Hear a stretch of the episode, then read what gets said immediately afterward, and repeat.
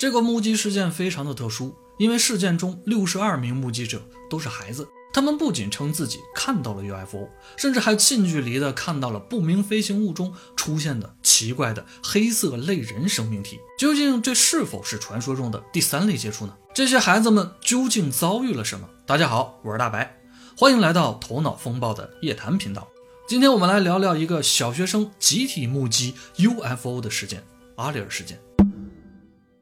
一九九四年，对于 UFO 圈很神奇。因为中国的三大 UFO 悬案中的两个凤凰山 UFO 事件与贵阳空中怪车事件都发生在这一年。阿里尔事件虽然发生在远在万里之外的非洲，但时间上却是在这两个悬案之间的。根据当年目击者的描述，UFO 的目击事件发生在1994年的9月16日，地点是在津巴布韦卢瓦镇上一个名叫阿里尔的小学附近。目击者都是在这所学校里上学的孩子，而这些孩子最小的也有八岁，最大的已经十二岁了。根据目睹 UFO 的学生们回忆，事件发生是在当天大约上午十点半左右的时候，正值下课时间，几乎学校里所有的孩子们都在操场上玩。就有学生发现了一个奇怪的银色物体出现在了空中，然后落到了他们操场外的树丛里，并且有几个全身黑色、长着比例极不协调的奇怪的大眼睛生物从这个银色的物体中走了出来，向他们靠近，似乎呢是想和这些孩子交流。有的孩子后来啊也说，这些黑色类人生物呢已经用一种奇怪的方式和他们进行过沟通了。孩子们七嘴八舌的描述让场面十分的混乱。不过，相信很多朋友听到这里呢，通过这些零散的信息片段，能够感觉出啊，这整个事件很像是天文学家约瑟夫·艾伦·海尼克在他1972年的著作《经历 UFO 科学调查》中提出的第三类接触的概念。当然，如果是对 UFO 与外星人感兴趣的人亲历这件事啊，可能会相当的兴奋。但是呢，那些孩子们啊，似乎真的是吓坏了。他们第一时间就大喊着跑去找学校里的大人们。不过很巧的是啊，当时正好老师和学校的其他员工们都在开会，操场上呢一个大人都没有。一些孩子就直接冲到了教学楼里，喊着有奇怪的飞机；有的呢则喊着有奇怪的人出现了。起初大人们全都不知道这些孩子们到底在说什么。等他们听完这些孩子的描述后呢？这些大人啊，以为他们是在恶作剧，根本没太在意这些孩子们的话。但是看到这些孩子既慌张又害怕的神情呢，又不太像是装出来的。所以啊，校长和老师们就又仔细的询问了一番。这一问不要紧啊，他们就惊讶的发现啊，足足差不多有六十二个人。都看到了所谓的银色物体和黑色的有着大眼睛的小怪人。阿里尔小学总共也就两百多名学生，这么多的学生都看到怪异的物体，事情明显啊就不太简单。为了安抚这些受惊的孩子，校长科林麦杰就告诉他们说：“不要着急，你们每个人呢都把自己的描述写下来，或者是画出来。一方面是想让孩子们平复一下心情，而另一方面他也想看看啊这些孩子们。”到底是不是在恶作剧？这么多人搞恶作剧，不太可能所有人的说法都一模一样，总会有一些疏漏的地方。就这样，学生们开始坐下来又写又画，一直折腾到了下午放学。因为马上就是周末了，校长也觉得呢，这些孩子回到家里，也许放松一下，可能这件事就会缓和一些了，大家也就没那么紧张了。毕竟除了这六十二个孩子以外呢，其他的学生并没有什么异常。想法很好，但这件事情呢却没那么简单。阿里尔小学啊有一点特殊，这个小学本身就是一个私立学校，学校的整体条件呢非常的好，当然啊学费也是很高的。别看它地处非洲，但是这所学校里不仅有黑人孩子，也有很多白人和亚裔孩子。这些孩子的家庭条件在当地都算是相当不错的，他们的家长呢大多也都是当地一些比较有能力、有见解的人。所以，一些家长听到啊自己的孩子在学校的遭遇后呢，就有点为孩子们的安全担心了。他们有的就返回学校，自己先去查看了一番孩子们说的目睹 UFO 事件发生的地点，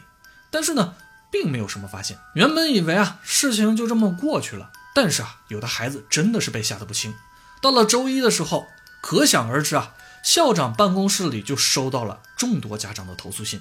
这些投诉信就是那六十二个目睹 UFO 的孩子们家长写的。他们质问学校，说为什么自己的孩子在上周五的时候会在学校里受到惊吓呢？甚至有好几名学生因为这件事的影响啊，很多天都没有回到学校去上学。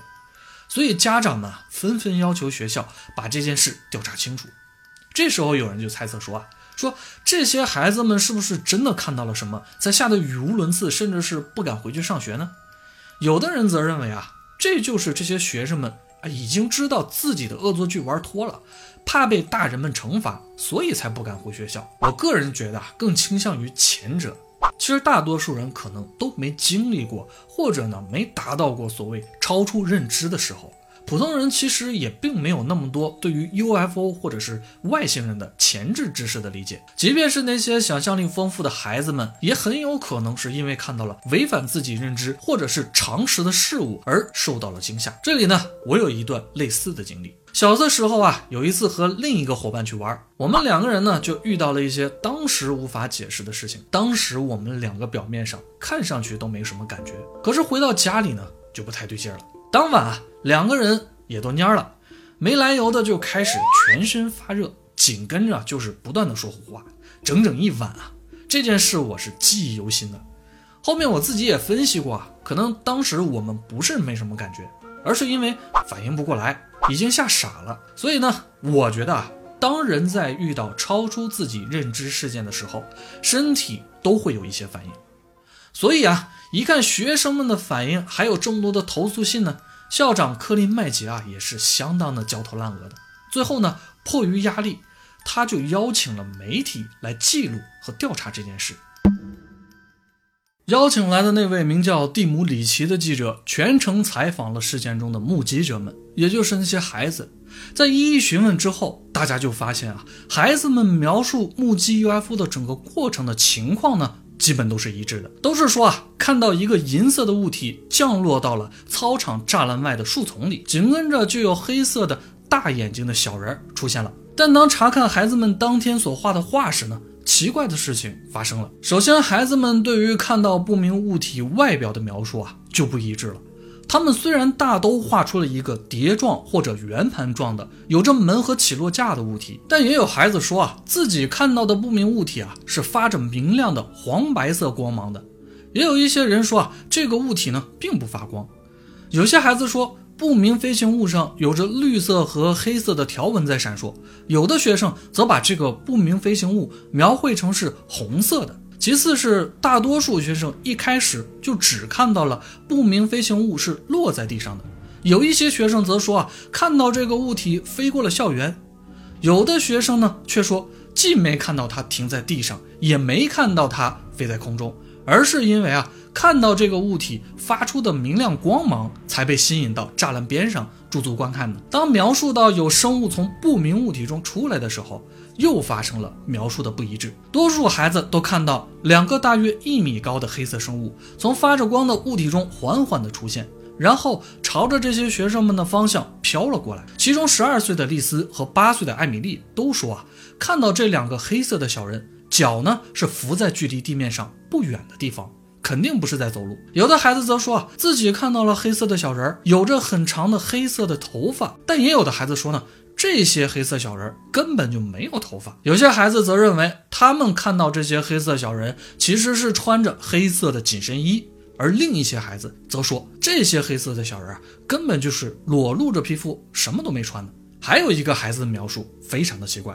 他说这些黑色的小人看起来就像是影子，而另外一个孩子的描述则更加的离奇。他说啊，这些小人的外表在他的眼里啊。就是红色、黑色、白色构成的像抽象画一样的存在，在被孩子们观察之中，这些黑色的小人啊，开始不断的调整他们的位置，最后在距离他们不远的地方呢，停了下来，开始盯着这些孩子看。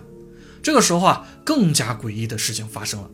当一些孩子们盯着这些黑色小人眼睛的时候啊，他们的目光就像是被吸住了一般，似乎呢，觉得这些大眼睛的黑色小人。正在和他们用意念做心灵上的沟通，但这个感觉啊，他们无法准确的形容。也许形容出来了，别人也体会不了，因为心灵感应这种事情呢，确实是有点玄妙的。这个时候，目光被吸引的孩子们眼前开始浮现出清晰的景象了。十二岁的丽丝就说，她看到的画面是一片无边的荒漠，那里有树木，但看上去啊，全都是枯萎的。也正是在这个时候啊，他的心中呢，收到了一个同样无法准确描述的警告信息，既不是语言，也不是文字，而是一个最直观的感受。表达的信息是啊，人类正在破坏环境。而八岁的艾米丽则看到了各种各样的自然环境被污染的图像与场景，她在幻象里的感受呢更加的深刻。那似乎是啊在告诉她，这是人类滥用自己的科技所导致的后果。而另一个叫艾玛的小女孩与艾米丽看到的场景啊类似，她被警告的内容啊似乎也差不多，但是有一点的区别，就是她感受到的警告是人类不应该太过的依赖科技。孩子们在描述这个过程的时候呢，觉得十分的奇特，但是呢，更加的诡异。所有感受到这种心灵交流的孩子们，似乎都忘记了时间。除了目光无法移动以外，他们也无法移动自己的身体，就好像有某种吸力呢，把他们固定在了原地。一些孩子试图移开自己的目光，但是啊，无论如何呢，他们也做不到。就像啊，这些信息不断的往他们脑子里灌输一样，直到有上课铃声的传来。这些孩子们才突然如同大梦初醒一样，转眼再一看啊，发现哪儿还有那些黑色的小人和远处的银色不明飞行物的影子呢？就像他们从来就没出现过一样。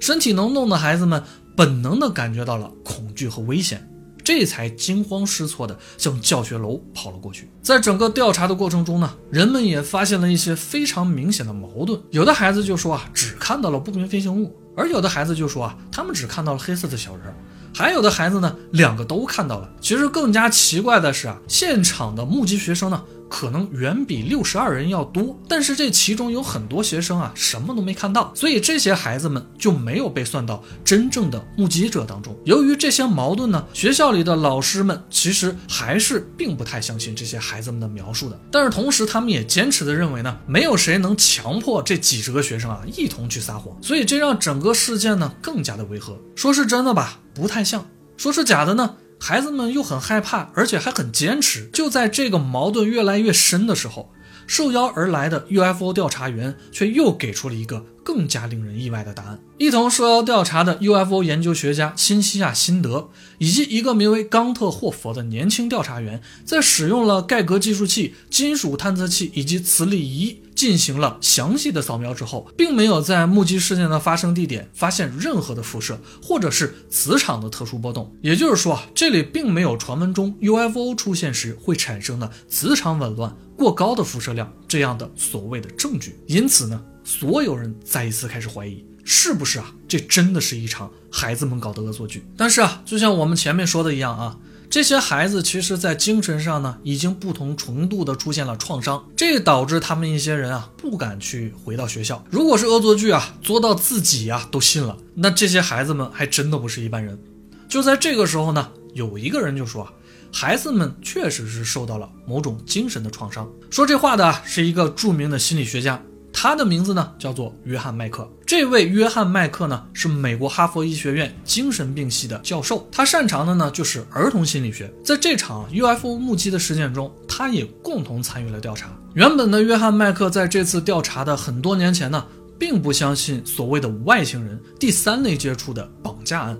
他起初是希望通过在调查里呢，使用精神分析的手段来证明这些所谓的 UFO 目击证人啊是精神上出现了问题。想让他们明白，他们经历的啊，实际是不存在的。就算是人数众多的目击个案，麦克那个时候呢，也认为可能是集体的幻觉与癔症。可是，在调查了超过上百个有关外星人接触和相关所谓的绑架事件后，麦克教授的态度开始发生了转变。他开始倾向一部分人真的是可能啊。经历过我们某种未知的接触，这个过程中呢，由于他哈佛医学院大学教授的身份，也受到了一些排挤。虽然哈佛医学院对他进行了一个长达一年多的审核之后，还是决定保留他终身教授的头衔，并不再干涉他的任何研究。不过呢，在主流的医学界和科学界啊，仍然有很多人对他的调查，所谓的啊 UFO 绑架案嘲笑不已。所以，一九九四年的时候，麦克博士在和 UFO 调查员新西亚在阿里尔事件共同调查之后呢，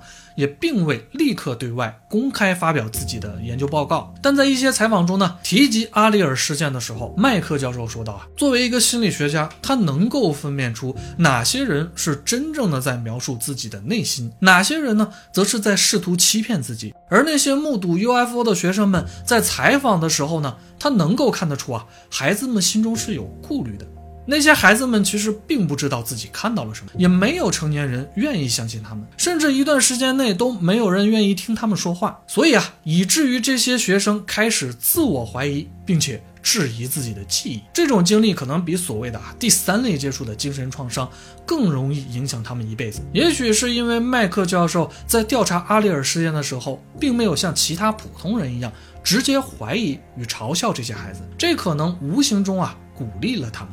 这使得他们长大成人之后，仍然坚持他们自己的描述还有观点，而不是因为轻易的自我怀疑的羞愧放弃或者是妥协。那些当年亲历阿里尔事件的孩子们，还曾在2013年的时候，在洛杉矶再次分享了自己的故事。他们之中有人成为了成功人士，也有人啊是普普通通的。虽然境遇不同，但他们都怀有着相同的信念，就是坚持自己所相信的，无论别人怎么说。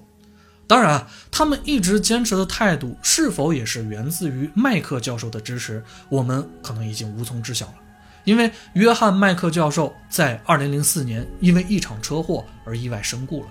那些麦克教授有关于阿里尔事件和众多 UFO 目击，还有外星人绑架案调查的成果，也就随着他的离去画上了一个无言的句号。整个阿里尔事件中。没有任何实质性的证据指向有过外星人或者是其他维度的生物造访过那里，但是我相信很多人看到的并不仅仅是一场孩子们的集体恶作剧，或者是一个诡异猎奇的 UFO 与外星人的故事，而是在面对未知、猜疑。不理解和不信任的背后，那些坚持不懈的探索，在整个事件过程中，没有人因为个人的观点或者是偏见，直接就下了一个肯定或者是否定的结论。也正是因为如此啊，我们才得以能够在几十年后还能听到这个完整的故事。阿里尔事件对于这些孩子们，无疑是一场可怕的经历。故事里的黑色小人们所传递出来的，也并非是温馨提示，而是最直接的警告。那是一种连孩子们都能感受到的恶意，但也许他们并非针对的是那些当时一无所知的孩子们，而是啊，通过孩子们的视野与描述，让我们所有人类去留意到我们所处的自然环境，也告诫我们不能再过度的依赖科技。这个来自二十八年前的警告，就像是对现在的一场预言。我们所处的自然环境，并非是看上去那么稳定与美好的。去年还在说汤加火山可能带来无夏之年，今年刚入夏，印度的热浪就已经带走不少人了。我们确实应该多关心下我们人类自身行为对这颗星球带来的影响。那些孩子们在幻觉中看到的未来，不也就是我们的未来吗？以上就是阿里尔事件，今天我们就先讲到这儿了。我是喜欢夜谈的大白，我们下期夜谈不见不散。